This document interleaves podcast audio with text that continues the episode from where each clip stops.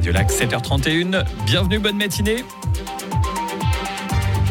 L'invité de Béatrice Rulle ce matin, Mickaël Savoie de la Femco Béatrice. Bonjour Mickaël Savoie.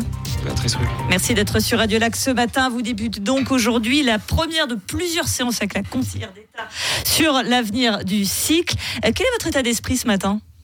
L'envie d'aller de l'avant, véritablement, l'envie de, construire quelque chose pour le cycle d'orientation, de, voilà, de réfléchir aux pratiques, réfléchir à la grille horaire, réfléchir à... Il y a pas mal de choses, il y a beaucoup d'attentes, euh, des attentes de la part du corps enseignant, et c'est vraiment vers cette étape qu'on qu'on se dirige ce matin, en tout cas c'est notre espoir. À Des séances alors qu'Aline Paul ne revient pas sur ces fameuses deux périodes d'enseignement supplémentaires qui ont déclenché cette grève la semaine dernière.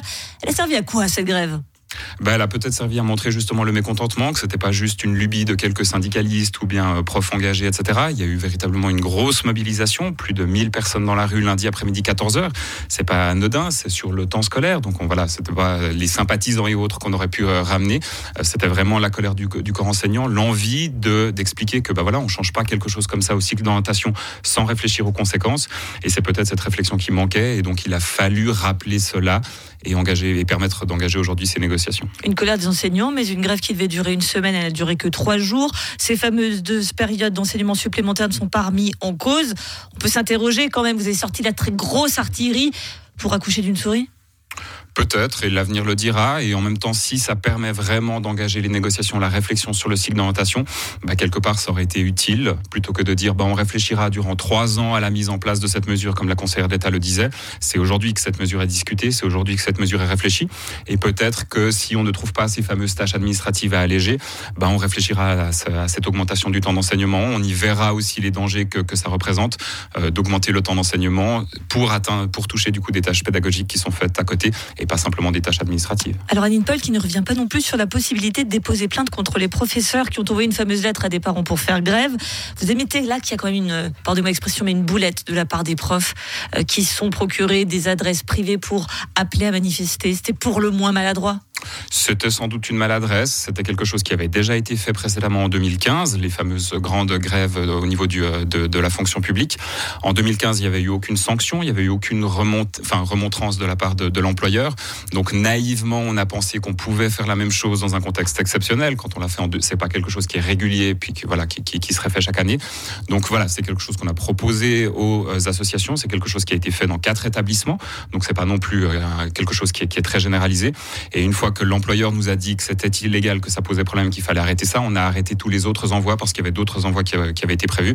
Donc on a quand même l'impression qu'aujourd'hui ça a été monté, euh, monté en épingle, que ça a été voilà, que c'était un moyen de taper sur le corps enseignant, de détourner peut-être l'attention sur, le message. On le regrette, même si effectivement on, on conçoit qu'il y, a une, boulette qui a été faite, que c'est une erreur, et on assumera cette erreur évidemment. Et, du côté des parents, on a senti qu'il y avait quand même un petit peu de, de nervosité, voire un petit peu d'agacement la semaine dernière que vous fassiez cette grève pendant les, les évacom. Comment eux, euh, quel ressenti vous avez eu? On peut comprendre, mais à ce moment-là, il faut aussi interroger sur le, message officiel du département de l'instruction publique qui a été transmis aux parents, de transmettre la circulaire sur la, grève le vendredi, par exemple, avant les, les. Bah, C'était très tardif. Nous, on a envoyé le préavis de grève plus de deux semaines avant euh, les évacom pour permettre aussi au département de l'instruction publique de s'organiser par rapport à ça. On a dit tout de suite que ce serait la semaine qui, allait être concernée. On n'a pas dit que c'était le lundi reconductible, comme ça se fait parfois aussi. Et avec le, voilà, les, parents qui le soir vont sur le site internet du cycle pour voir s'il y a grève ou pas le lendemain, etc. Donc on a été clair tout de suite que ce serait la semaine entière. En tout cas, voilà, à moins d'un accord, et, là, on a vu que c'était trois jours. Donc voilà, on a aussi tendu la main au département de l'instruction publique pour qu'il s'organise. Alors, il s'est organisé sur les réquisitions, mais il s'est pas organisé sur le, contact avec les parents. Et on comprend les parents qui peuvent être frustrés de ne pas savoir ce qui se passe, mais dans ce cas-là, c'est véritablement la responsabilité du département de l'instruction publique d'avoir choisi de communiquer aussi tard. Alors, cette séance, cette première séance, qu'est-ce qu'il faut en attendre? Comment ça va se passer? Qu'est-ce que vous souhaitez porter? Ben, on y va. Alors, ce sera, voilà, on verra. Est-ce que ce sera, voilà, être offensif, nous reprocher d'avoir fait grève, etc. Ou est-ce que c'est vraiment aller, aller de l'avant? Voilà, on y va avec un petit peu d'appréhension quand même. Appréhension de ne pas savoir vraiment sur, sur quel pied danser. Maintenant, encore une fois. Vous avez perdu confiance en, en euh, Annie Pold avec cette histoire? Il y a, il y a de la confiance qui a été rompue. Maintenant, il appartient qu'à elle et à nous aussi de, de rétablir cette confiance. C'est quelque chose qui va, une, voilà, toute négociation, toute discussion, tout travail, ça se mène à deux, ou en tout cas voilà, avec à, plusieurs personnes. Donc on va reconstruire la, la confiance, c'est aussi notre objectif. On a intérêt d'aller tous de l'avant, on a intérêt à ce que le cycle d'orientation évolue, on a intérêt à ce que les pratiques évoluent, on a intérêt à ce que voilà, les, les, les choses changent, et, et, on y va en tout cas avec ce sentiment-là. On n'est pas revanchard, on n'est pas avec la volonté d'en découdre, mais bien d'aller de l'avant, qu'elle puisse entendre nos craintes pédagogiques, qu'elle puisse entendre nos besoins aussi sur le terrain. Elle a dit depuis le début vouloir être à l'écoute du terrain, bah là qu'elle le prouve. Euh, le terrain a très très fortement parlé la semaine dernière. Maintenant, nous, représentants du terrain, allons justement faire part de, ces, craintes, de ces inquiétudes, et on espère qu'on pourra en tout cas être entendu et pouvoir discuter sur le fond euh, de cette mesure-là, comme du reste aussi. Et sur le fond, donc cette réforme du cycle dont, qui fait l'unanimité, il en faut une pour vous. Qu'est-ce qu'il faut changer? Bah encore une fois, ça, alors il faut, il faut changer des choses évidemment quand on voit des élèves qui souffrent, quand on voit des élèves qui n'arrivent pas à atteindre les objectifs, etc. Il y a des pratiques qu'il faut qu'il faut voir évoluer. Il faut quand même rappeler que la majorité des élèves sortent du cycle d'orientation sans gros enfin sans problème même euh, en, en, vivant trois années de cycle d'orientation qui se passe bien. Ensuite il y a l'orientation avec les parents qui se construisent, etc.